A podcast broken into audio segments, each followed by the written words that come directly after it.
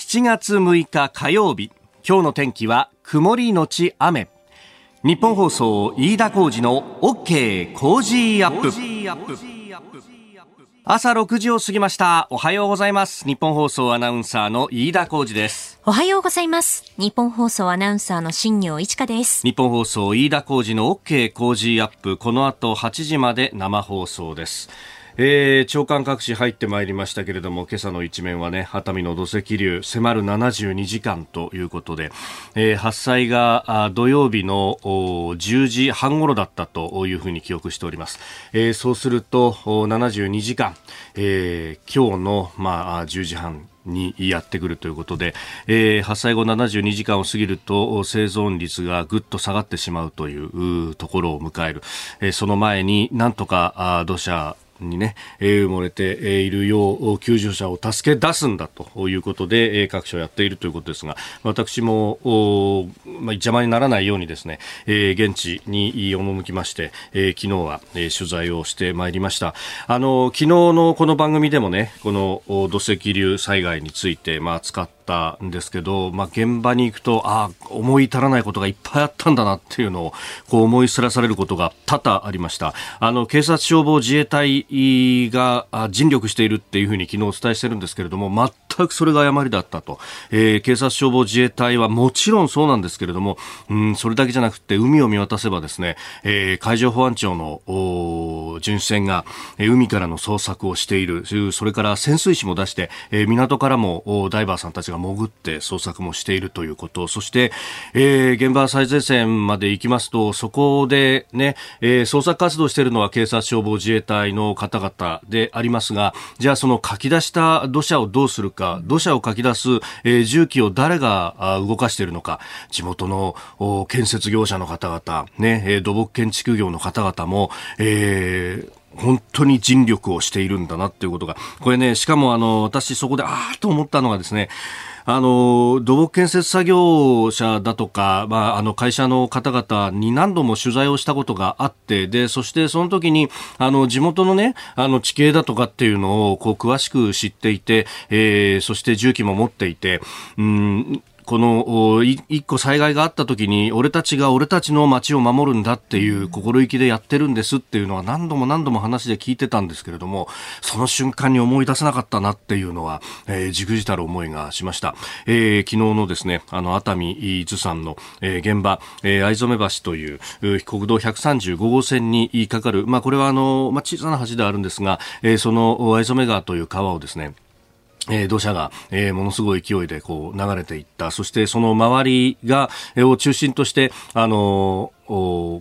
家々なども、うん、巻き込まれてしまったという今回の災害ですけれども、まあ、この土砂のかき出しであるとかっていうのは土木建設作業者の方々が非常に尽力されているなっていうのがありました、えー、そしてこれあの狭い川をですねこう伝ってそしてあの急斜面をガーッとこう降りていったというところなのであのかつてその取材をした例えば広島のあの浅南区であったりとか、えー、の土砂災害とはまた違って、えー、あの時時はですね、まあ、あの非常に広範囲にわたっていたということもあるんで、えー重機をまず入れて、まあ、こういう時のセオリーとしては重機を入れて、で、大きな石だとか、あるいはこう、瓦礫等々のまあ構造物だとか、あるいは大きな木を取り除き、えー、そして、えー、土砂のみになったところで、えー、人を入れてですね、えー、ショベルでもって、あの、少しずつ少しずつ書き出していって、そして要求術を助け出すと。いうのが、まあ、基本的な、こう、セオリーとなるわけなんですが、その入り口となる重機を入れるところが、えー、急峻な、まあ、これ斜面なので、正面から入れようとすると、えー、下もぬかるんでいるし、なかなか重機が、えー、使うことができない。えー、そうすると、尾根伝いにこう、いくつか、えー、何本も横からですね、えー、張っている道の横からこう攻めていくしかない。えー、そうすると、あの、入れる正面というのが、あの、広くないので、うん、入れられる重機の数が限られると、それから人の数も限られると、いうようなことになってしまうと。えー、その辺がですね、もう必死にやってるなっていうのを、非常にこう、わかる、えー、現場でありました。また地元の方々がですね、その周りの家々、あのー、まあ、結構こう電気だとかあるいは水道というものが生きているということがあったので、はい、トイレが使えたりとかすると、そうすると周りのこうお店だとか祭り宿だとかがあったりもしますが、えー、トイレ自由に使ってくださいねっていう張り紙をいくつも出して、でそこにあの消防隊員だとか、えー、が来てですね、あトイレ使っていいんですか、あどうぞどうぞどうぞっていうような、えーえー、地元でそういうこうなんというかねえー、支え合いみたいなものがね、えー、あったりなんかする光景も見えたりなんかもしました。まあ、あのー、ね、避難所については後ほど今日は7時台、7時10分頃のおはようニュースネットワークのところで、えー、現地で取材中の藤原高根記者とつないで、えー、また話を聞こうと思いますけれども、まあ、人と人との支え合いっていうのがこういうところにもあるなということを思いました。と同時に、えー、一人でも早く多くの人たちを救助していただきたいと官民が一体となって、現場では今も、必死にやっていらっしゃるということに心を向けたいというふうに思います。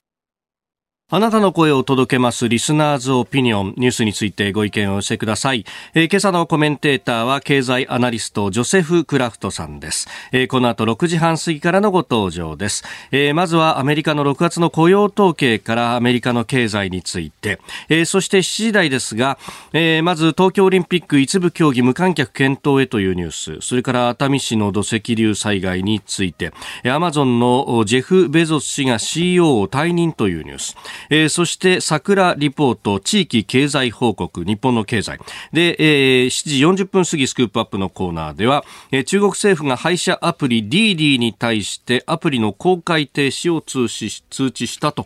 いうニュースも取り上げてまいります。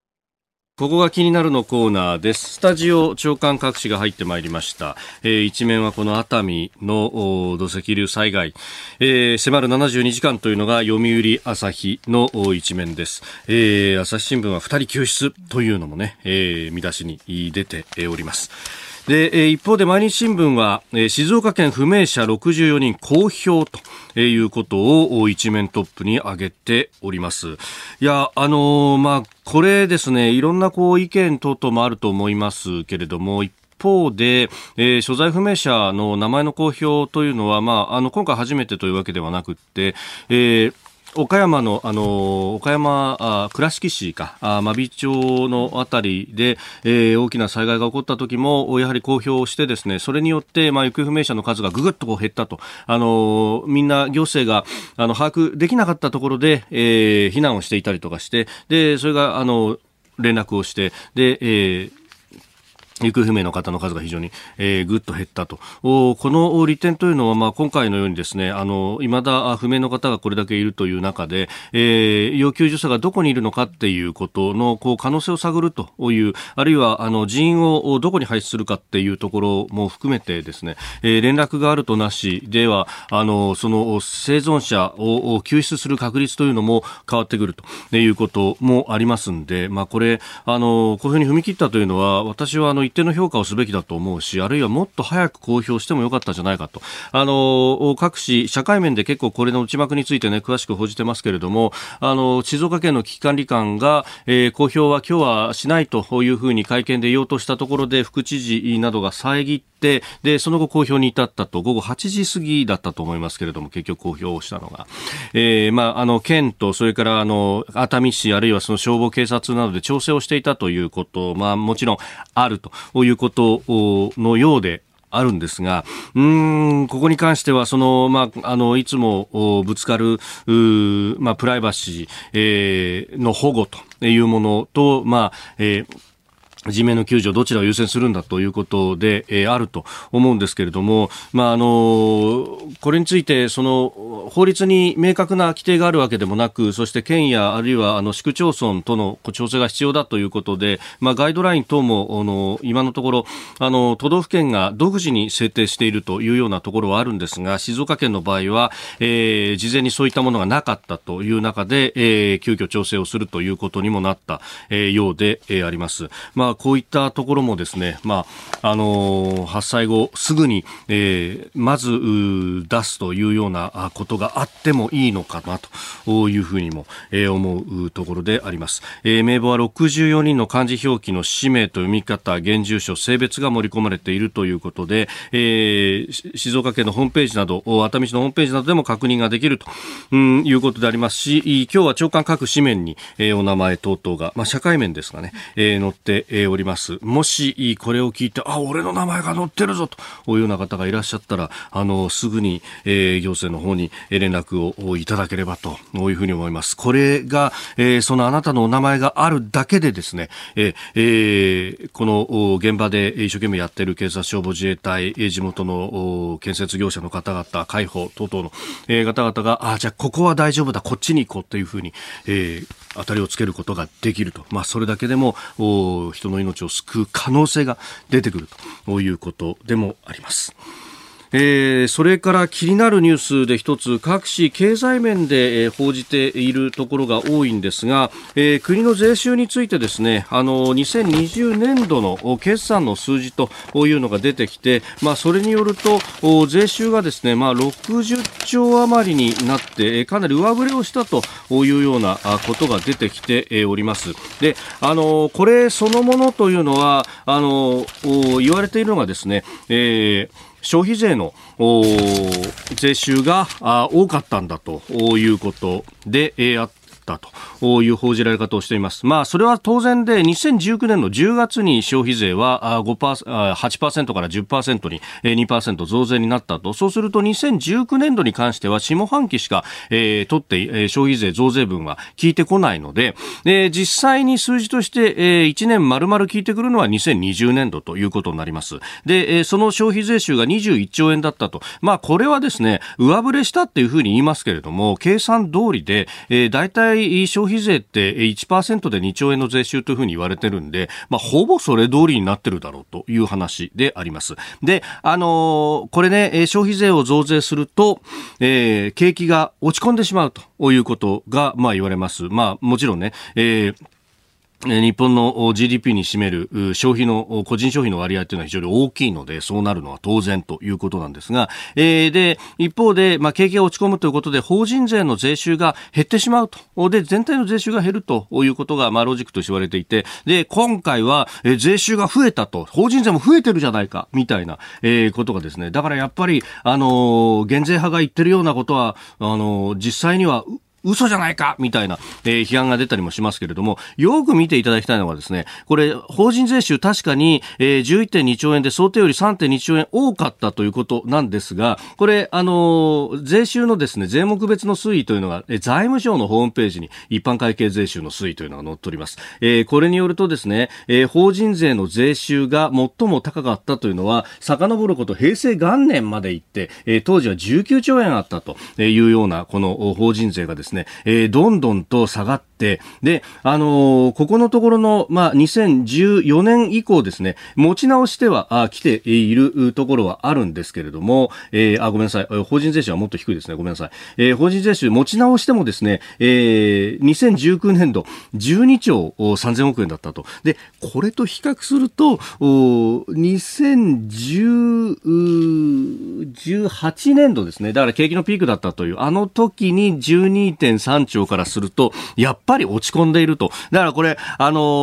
ー、確かに法人税収ですね、えー、2019年度よりは、上がったとはいえ、まだ、えー、コロナ前の水準に、えー、回復したかどうかぐらいというところで、えー、やっぱり、えー、景気が落ち込んでいる2018年の10月にピークアウトして以降の影響っていうのはちゃんと出てるじゃないかと。で、その中で税収が過去最高になったというのはどういうことかというと、えー景気がこう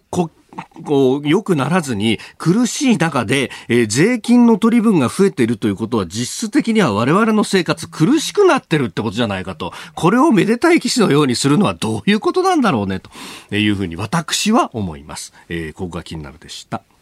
この時間からコメンテーターの方々にご登場いただきます。え今朝は経済アナリストでロールシャッハアドバイザリー株式会社代表取締役 SBIFX トレード株式会社社外取締役のジョセフ・クラフトさんです。おはようございます。おはようございます。よろしくお願いします。よろしくお願いします。さあ、まずこの時間はアメリカの6月の雇用統計について、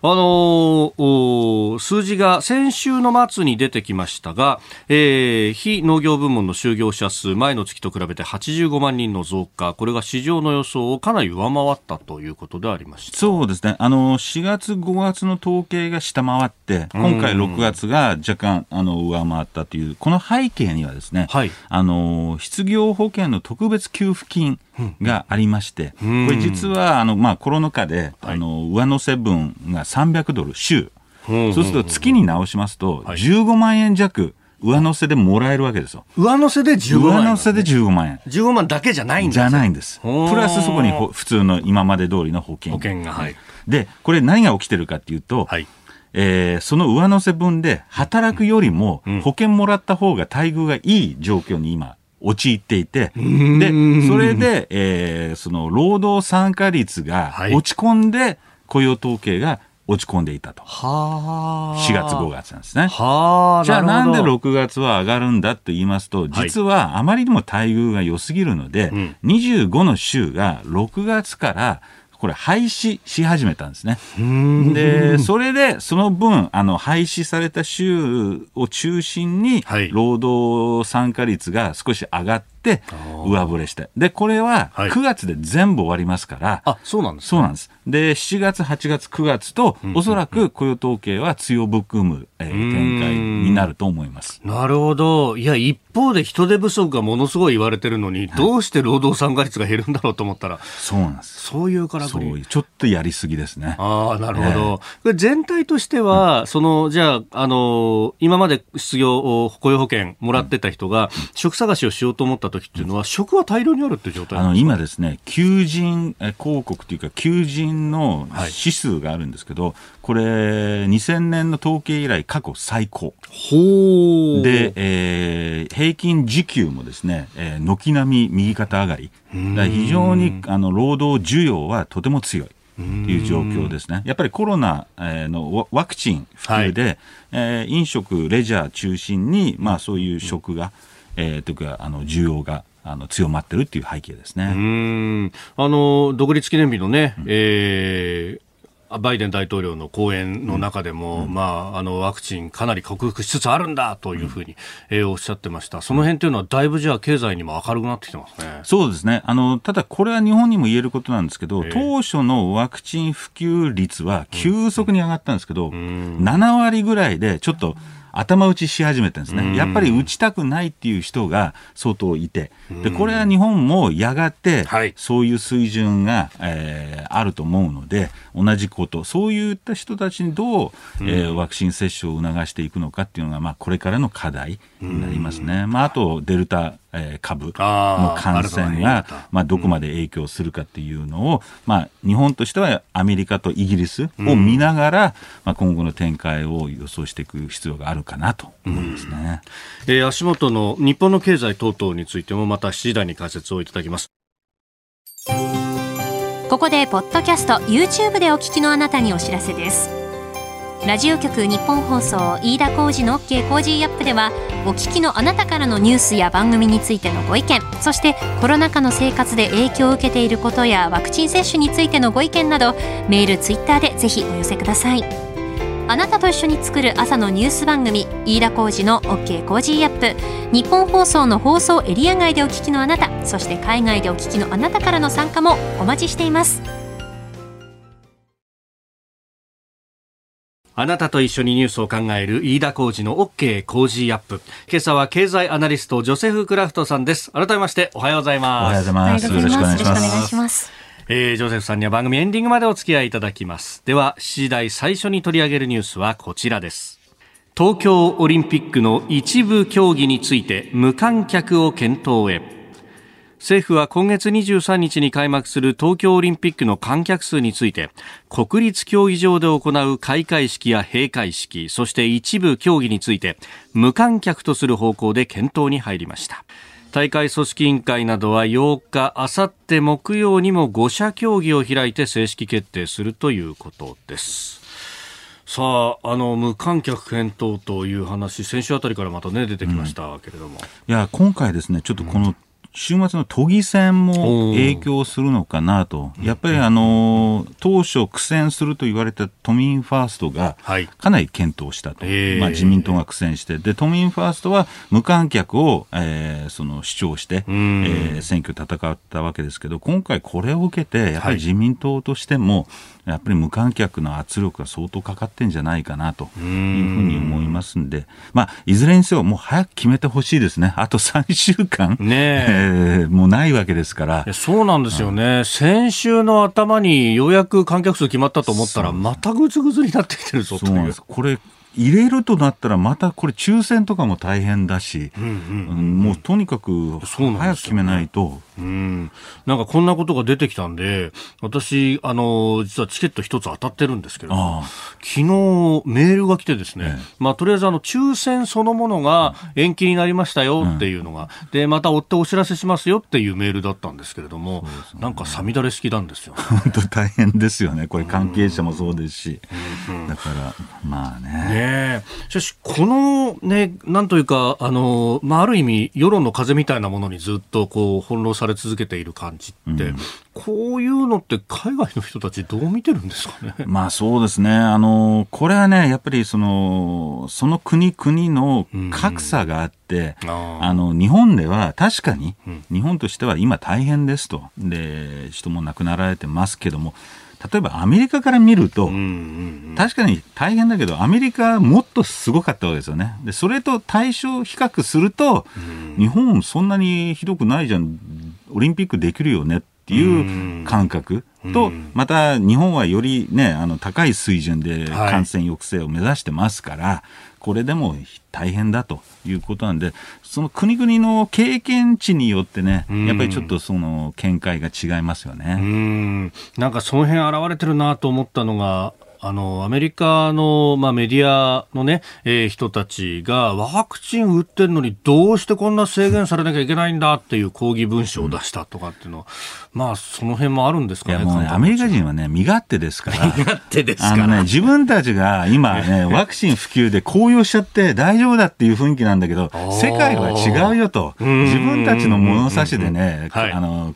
社会を、国際社会を見ちゃいけないというアメリカ人として、あのー、言いたいところですね。なるほどね。そういう違いもあったりすると。ね、まあ、しかし何かこう空気が一変したというのは先ほどご指摘のあった都議選の結果というところですが、うん、まあ、都民ファーストのね、この躍進と、まあ、躍進とは言わないですけど、議席減らしてますから、ただ、ここはだいぶ空気変わってきてますかね。そうですね。これは僕はね、自民党にとっても良かったかなと思うのは、あの、やっぱりちょっとワクチンが普及し始めて、政府の方もちょっと安心感といいますか、えー、達成感があって、あの、はい、そこでちょっと緩みがちだったのが、ここで、やっぱりちょっと制裁じゃないですけども、うん、ちょっと引き締めになって、やっぱり今の政府のワクチンの対策は改善してるんですけども、はい、まだまだ不十分であるっていう国民あ都民の声がね、今回現れたんじゃないかなと。だから、さらにこれで、えー、手綱を引き締めて、えー、感染予防に邁進していただければ、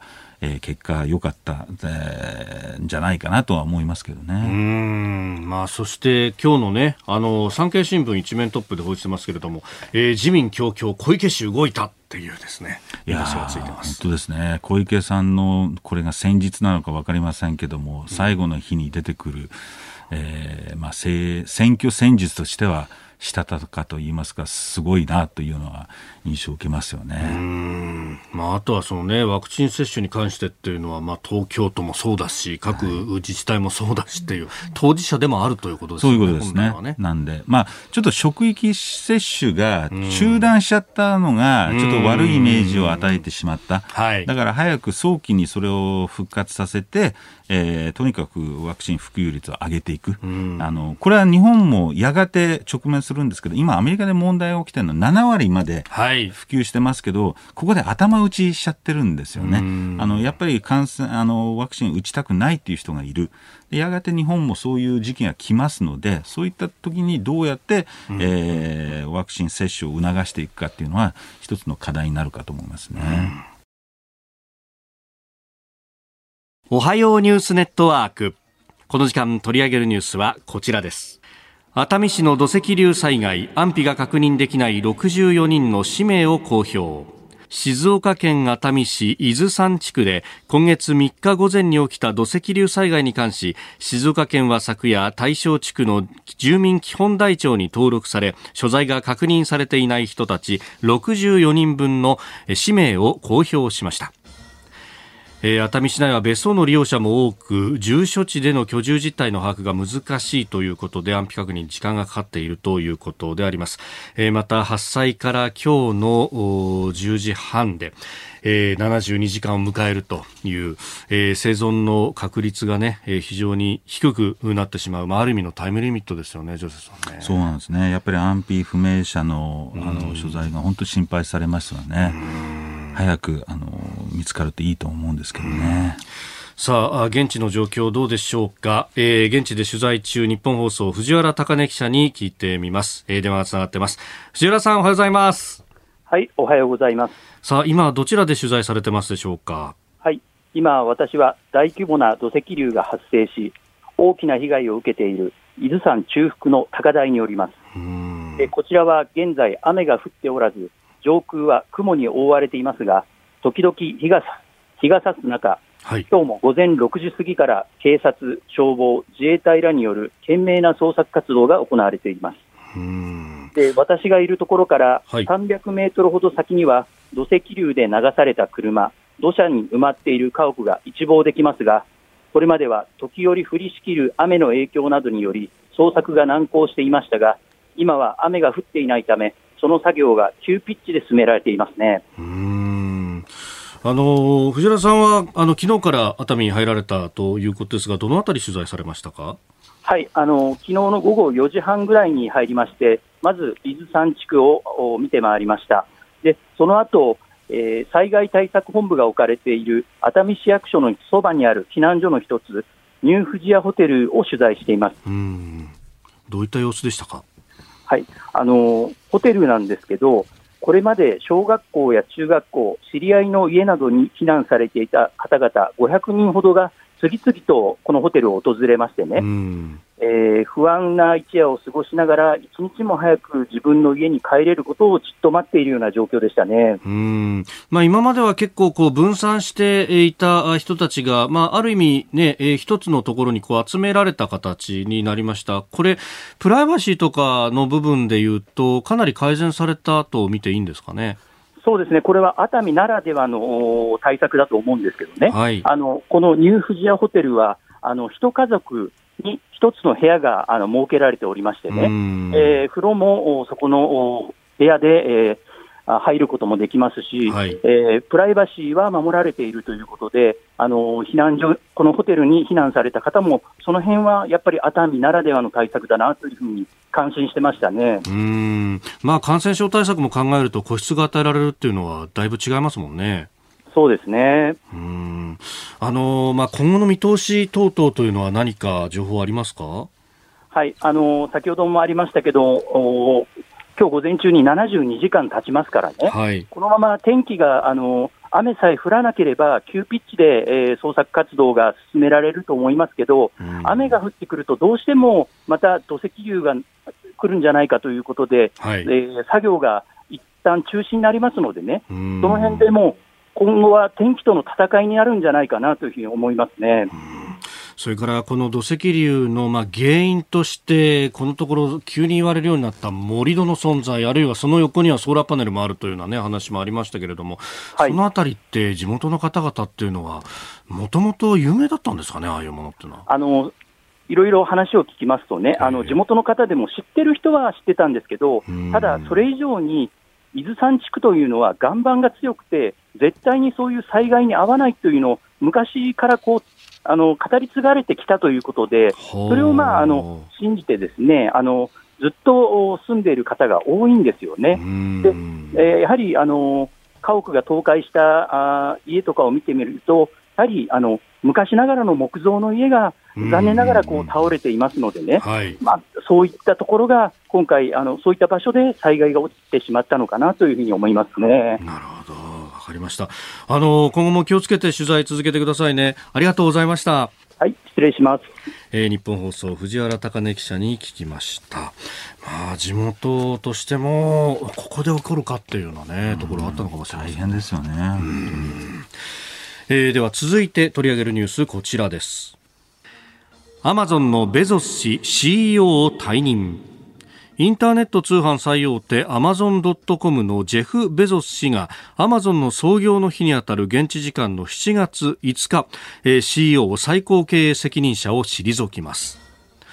まあ、時差の関係ですんで、現地ではまさに今ということになるわけですかね。そうですね。まあ、30年足らずで、はい、えーその100兆円の企業に育て上げた、あの対照的に日本では創業者が長く、えー、おられる、例えば鈴木自動車の会長は91歳でそうですね、えー、退任するっていう対照的な、はい、えー、動きもあるんですけども、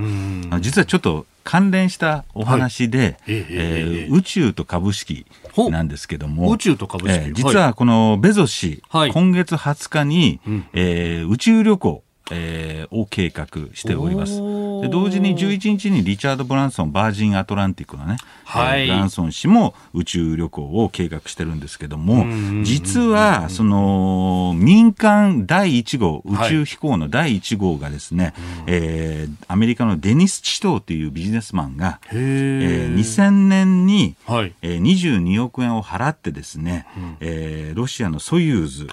ロケットに乗って、って国際宇宙ステーションに2001年に、えー、旅立ったんですけども、はい、その時何が起きたかというと、ドットコムバブルが崩壊するんですね。で、そこから翌2007年に、はい、えー、リチャード・ギャリオットっていうビジネスマンが33億円を払って、うん、2008年の10月にまた同じくソユーズに乗って国際宇宙ステーションに行くんですけども、このわずか1か月前にリーマンが破綻しますと。はい、ああ、なるほど。そこで、えー、まあ、どこまで関連性があるのか分かんないですけど、うん、今月、えー、宇宙に行かれるこの2人、はい、えー、宇宙からどのような金融市場の光景が見られるのか、ちょっと気になりましたね。なるほど。このね、あの、株式のね、えー、結構こう、ジンクスというか、そうですね。いろんなものあるけれども、これ結構有名なんですか？いや、あの、あまり知られてないと思います。えー、あの、まあ、たまたまなんでしょうけども、えー、ちょっと不気味だなと思って、って。にしてはこう、アメリカのね、2000年以降のここ20年の株式相場では大きな下落というそうなんですよ、たまたまなんで、今年だからどういう株式市場になるのか、えー、私、個人的にはちょっと注目してますね、まあ、しかも今回、そのアメリカのビジネスマンだけじゃなくて、うん、まああのリチャード・ブランソン氏はイギリス拠点のビジネスマンということでそうなんですね、だからちょっと、ちょっと半分喜べないところもあるのかなというところありますけどね。なるほど、まああのちょっと前にね、話題になりましたけど、日本の株式市場でも、お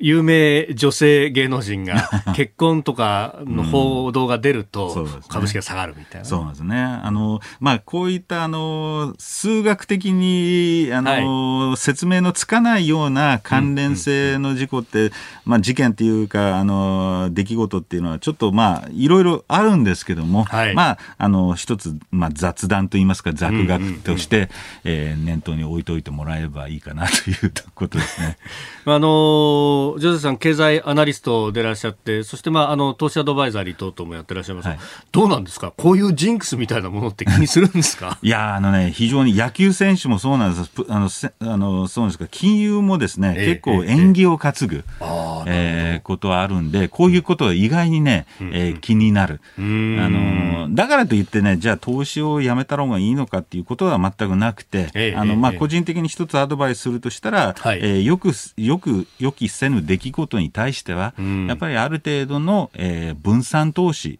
が、えー、よろしいんではないかということで、長く、はい、えー、分散して長く投資を見守っていくっていうのが一番よろしいんじゃないかなと個人的には思いますけどね。なるほどね。そうするとこの上がった下がったっていう、ね、なんかそこの数字にこうパッとこう目に行きますけど、あんまりそこにあの目先の動きで一喜一憂してますと、ええ。えー、長期的な展望が見えなくなってしまうので、まあ、あの上がる資産もあれば下がる資産もある、ネットで、えー、10年、20年に全体で上がればよしと。いうふうに思えば、あの慌てずに、えー、その安定した分散投資をしていくと、うん、えー、よろしいのかなっていうのが、まあ、一応僕個人のあの経験ですね。それってやっぱりこう国の成長率だったり世界全体の成長率と大体同じになっていくって感じなんですかねあの基本はあの GDP の成長とともに株式っていうのはあの上がっていきますけども、まあ、日本の場合は長年ねデフレ環境に入っていたんで、ね、ただ今回はあのやっと、まあ、コロナ後にまた成長に戻ってくれればいいなと。いいなと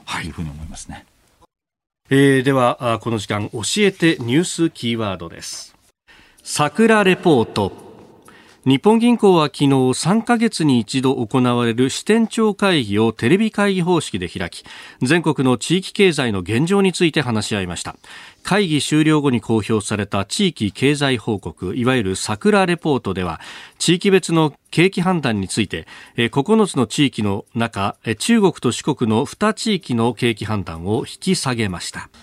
えー、中国、四国が景気鈍化、それからあの近畿や北陸はちょっと上げたということでありますが、どのあたりがそうですね。僕は毎回この桜レポートでその東海地区、あの名古屋ですよね、はい、まあ、日本の経済の先行指数とも言われてる、えー、地域なんで、ここを重点重点的に見て、あの今回、厳しい状態が続く中でも持ち直してるとい。うことで、はい、まあこれ、コロナ後、えー、ワクチン給付あの普及して、はい、えー、持ち直してくれると非常にいいなと、まあ、うんうん、あの世界的に今、自動車需要が急速に高まってるんで、はい、トヨタさんも非常に好調な、えー、業績を上げてるんで、うんえー、年後半から来年にかけて、えー、結構上振れしてくれるのかどうかを注目してますね、えー、東海地区の7月期の判断ですが、まあ、あこれ横ばいという形になっております、うん、まあ、今後年後半にかけて期待という感じなんですか、うん。ね、まあ、あともう一つちょっと気になったのはこの桜レポートの前に出た単価はい、えー、日銀単価日銀単価指数なんですけど、この中でですねあの仕入れ価格判断指数っていうのがありまして、はい、これが3月時の指数と6月の指数の差額がですね11ポイント反発してるんですね。で同時に販売価格判断指数が3月から6月に6ポイント上がってるんですね。で、ちょっと微増って言いますか、あの、はい、反発度合い。で、これ何を示しますかというと、各企業が仕入れる価格が高騰する中、売れる価格が限定を支えられてしまっているというと、企業の収益率が下がってしまうと。いうことで、これ何を示すかというと、デフレの構図なんですね。ああ要するに価格転嫁できないと。そうなんです。で、それで今度賃金を引き下げて、なんとかコストカットする、コス、はい、あの賃金が減ると、消費が減る、えー、企業の収益がまた減るという、この悪循環に陥りかねないので、ちょっと、えー、ここは、えー、注視していく必要があるかなと。まあ、確かにコロナ上コロナの、ね、影響で一時的なものかもしれませんけども、はい、これが長く続くようだとまたデフレ転換にもなりかねないのでここは、えー、要注意と。うん。今おっしゃったそのこう循環って、うん、デフレスパイラルっていう名前で。ねえ、ここ、だから2010、だリーマンショックの後とかにもものすごく言われたことですよね。そうなんですね。最近言われないんで。ようやく言われなくなったと。だけど忘れてはいけないですね。あの、なので、まあ、あの、こういった、あとまあ、格差の広がり。はい、これはもう、アメリカをはじめ世界でも、えー、コロナによって広まってますから、はい、こういった不満も浮上してくるので、うん、えー、いろいろあの確かにワクチン特にアメリカはワクチン普及で今高揚してるんですけども、うん、えー、まだまだその安心できる状況じゃないんじゃないかなと個人的には思いますね、うん、まあ、まさに今そのデフレに行くかっていう賭場口に立っているというところで、うん、じゃあどこをキックオフにしていくかと、この間ちょっと議論があったのが、最低賃金をまず引き上げたらどうだみたいなことがありましたが、一方で企業からすると、最低賃金なんか引き上げられたら人雇えなくなっちゃうよっていうような 意見もありました。あの、どこやればいい、ね、賃金を上げて、それで企業の収益もね、上がればいいんですけども、あの、収益アップの見通しがないまま、はい、コストだけ引き上げてしまうと、えー、さっき言った、えー、まあ、その、デフレの構図、えー、企業収益が減ってしまうと、元も子もないので、えー、まあ、個人的には僕は昔から、その、日本の賃金は世界的に低すぎる。っていうふうに主張してるんですけども、逆に危ないのはこういった時に、はい、えー、上げすぎるあるいは早く上げすぎると逆効果になりますので、まあ、ちょっとコロナの状況を見ながら慎重にですね、えー、上げていくべきじゃないかなと僕は思いますね。どうですか？賃金上げるんだったらその分を企業負担じゃなくてちょっと次元的に政府から補助を出すとかあの本来は1年前にそういう措置に踏み切って例えばアメリカの場合は逆に、はい、えー、待遇が良すぎるぐらい、うんうんうん。えー、そうですね。先ほどお話にあった通り。大盤振る舞いしちゃって、はい。えー逆の問題が起きてると。えー、そうなんですよ。日本の場合はちょっと慎重に、あの、第一弾は結構打ったんですけど、その後が続かないと。まあ、どっちがいいのか、えー、なかなか、あの言い難いんですけども、僕は特に個人的には、あの、この番組で前にも主張したんですけど、えー、特に女性、はい、えー、への影響、特にシングルマザー、えー、がコロナによってものすごい、えー、あの、なんていうんですかね、あの、えー、非正規だと打撃、それこそ、ね、雇用切られたりなんてことがあります、ね、だから僕はまあ、一般的に全員に同じく給付するのではなくて、やっぱり一番困ってる低所得層に、はい、えー、厚く、えー、その手当を、えー、当てるべきではないかなと、特にこういうあの、これは経済対策じゃなくて、はい、えー、社会保障というふうに見て、そこは困ってる人を手厚く助けていかなきゃいけないんじゃないかなと僕は思いますけどね。え今日のキーワード、桜レポート、そして足元の経済のお話でありました。続いて、ここだけニューススクープアップです。この時間、最後のニュースをスクープアップ中国政府が配車アプリ DD に対しアプリの公開停止を通知。中国当局は4日日本でもサービスを始めている中国の配車アプリ大手 DD がアプリを通じて違法に個人情報を集めているとしてアプリの公開を停止するよう通知したと発表しました。えー、DD、DD 中心というふうに、えー、中国語で読むようですが、えー、先月30日にニューヨークの証券取引所にかあ上場したばかりであるということで、まあ、その関連などをね、噂するようなところも出ておりますが、鈴、うん、さん、どうご覧になりますまあそうですね、まあ、最初の印象は中国政府が個人情報保護なんていうこと自体、ちょっと、あの、はい、違和感を持つんですけども、えー、ポイントは2つあって、はい、まず1つは中国政府がここディリだけじゃなくてアリババ、テンセント、えー、IT 大手企業を軒並みですね、はい、えー、規制、えー、抑制をしていると。でこれはあの背景にはやっぱり今回あの共産党100周年、はい。えー、迎えて、ええあのー、党としては中国が偉大なのはこうした IT 企業の発展ではなくて、うん、党のおかげなんだと。えー、したがってこういう、まあ、特に若者が憧れるような企業を抑制にかかってる。えー、とりわけあのジャック・マー、えー、CEO とか、アリババの、えー、テンセントの CEO とか、軒並みその個人的にも、えー、攻撃しているというところで、はい、中国とあの共産党の威厳を守る。えー、意味合いが一つある。もう一つは、やっぱりそのとりわけアメリカで上場を目指す企業に、えーまあ、集中的に、えー、取り締まりをしているという部分、はい、で一つはですね公開上場するとその企業の事業内容とか、うん、えー、まあ、そういった戦略が見えてくるんでさっき言った共産党としてはそういうところは抑制したい部分と、はい、やっぱりアメリカに牽制をかけてるというところ。で実はアメリカも同じようなことを中国企業にやってると。だからアメリカ企業からアメリカ政府からもあの制裁加えられ、はい、えー、中国政府は両方からもう中国の IT 企業、えー、痛い目に遭ってるんですけども、えー、実はですねこれ、中国政府だけじゃないんです。アメリカ政府もですね、うん、えー、先月会員で IT 企業の抑制法案6つ可決してるんですね。で今後上院で通りますけども、い。えー、いわゆる、まあ、IT 企業により税をかけたり、それからプラットフォームでのあの投稿内容の責任を持たせるなど、はい。えー、いろんなその制裁抑制、えー、規制強化をえーまあ、これが世界的なトレンドとして、うん、えー、なってる。特に米中でなってるんで、まあ、ちょっと IT 企業は今後のビジネスがやりづらくなっていくというふうな、はい、あの見受けられますよね。うん。あの先ほどねジェフ・ベゾスさんのニュース、はい、アマゾンの、ね、CEO を今日退任するという、うん、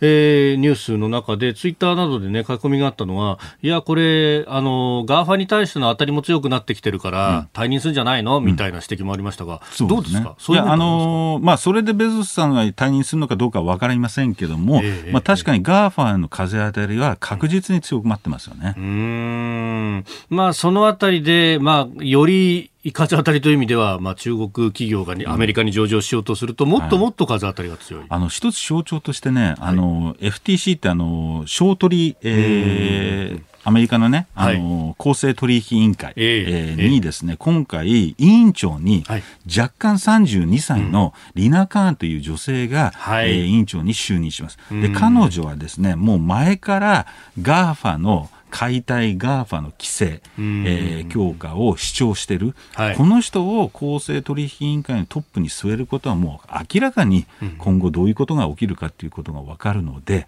やっぱりそういった GAFA への風当たりは相当今後も強まっていくということが伺い、これは中国もそうだし、アメリカもそうです。はいうん。あのリナ・カーン氏のその、ねえー、論文等々というのが、うん、えー、っとその独占禁止法って今までは市場のシェアだったりとかっていうものを中心に見てきて、はい、でそれで不利益があった場合には、うん、えー、基本的に取り締まるよっていう形だったけれども。うんまあ、 GAFA の場合は、むしろ、こう、金額的に見ると、安く手に入るけれども、うん、そうなんです。そこじゃないわけですよね、注目ポイント。あの、彼女のポイントは、今までの、あの、公正取引委員会の概念っていうのは、その消費者への価格を見て、えー、不利益がないかということなんですけど、実は、その他目に見えない、あの、不利益な、はい、えー、そのビジネス戦略、戦術っていうのは GAFA は取ってるということで、もっとより、えー、その根幹を狙った、えー、GAFA のビジネスモデル、プラットフォームを狙う、えーまあのが彼女の主張で、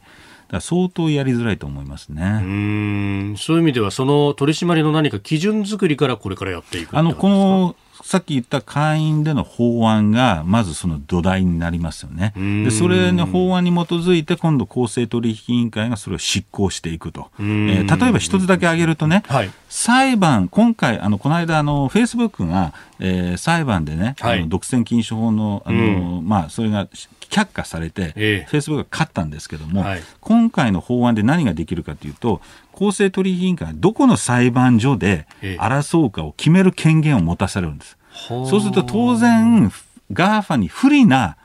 州、あるいは裁判所で争うようなことになれば、余計あの勝訴しにくくなりますよね。なるほど。まあ、アメリカの場合は州によって、そのビジネスに対してのスタンスとかも全く違うし、州法が違う。あの、リベラルの判事か、保守の判事によってもまた違う。うそういうところを、その要するにホームアンドアウェイでどこで試合をやるかあの選ばれると、余計有利になりますよね。はい、そのぐらい判事のこうスタンスによっても変わってくると。そでそこで最終的には最高裁にそういう裁判も行くわけですよね。行くわけですね。最高裁の顔ぶれってトランプ政権の時にこういろいろ話題になりましたが、うんはい、かなり保守寄りが多いというふうにも言われてます。あの実はですね、あのー、今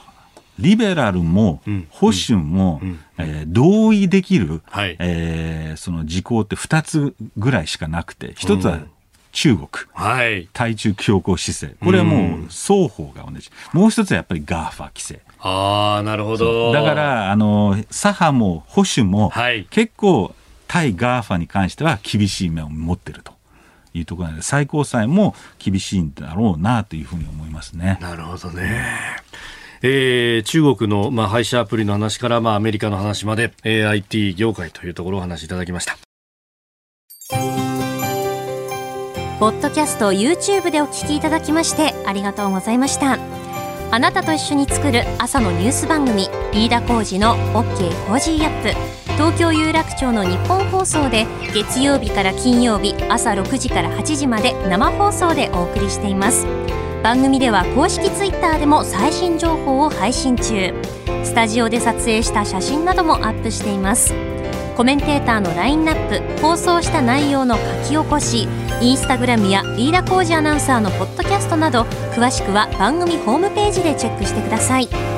そしてもう一つ飯田浩二アナウンサーが「夕刊富士」で毎週火曜日に連載中。飯田浩二の「そこまで言うか」こちらもぜひチェックしてください。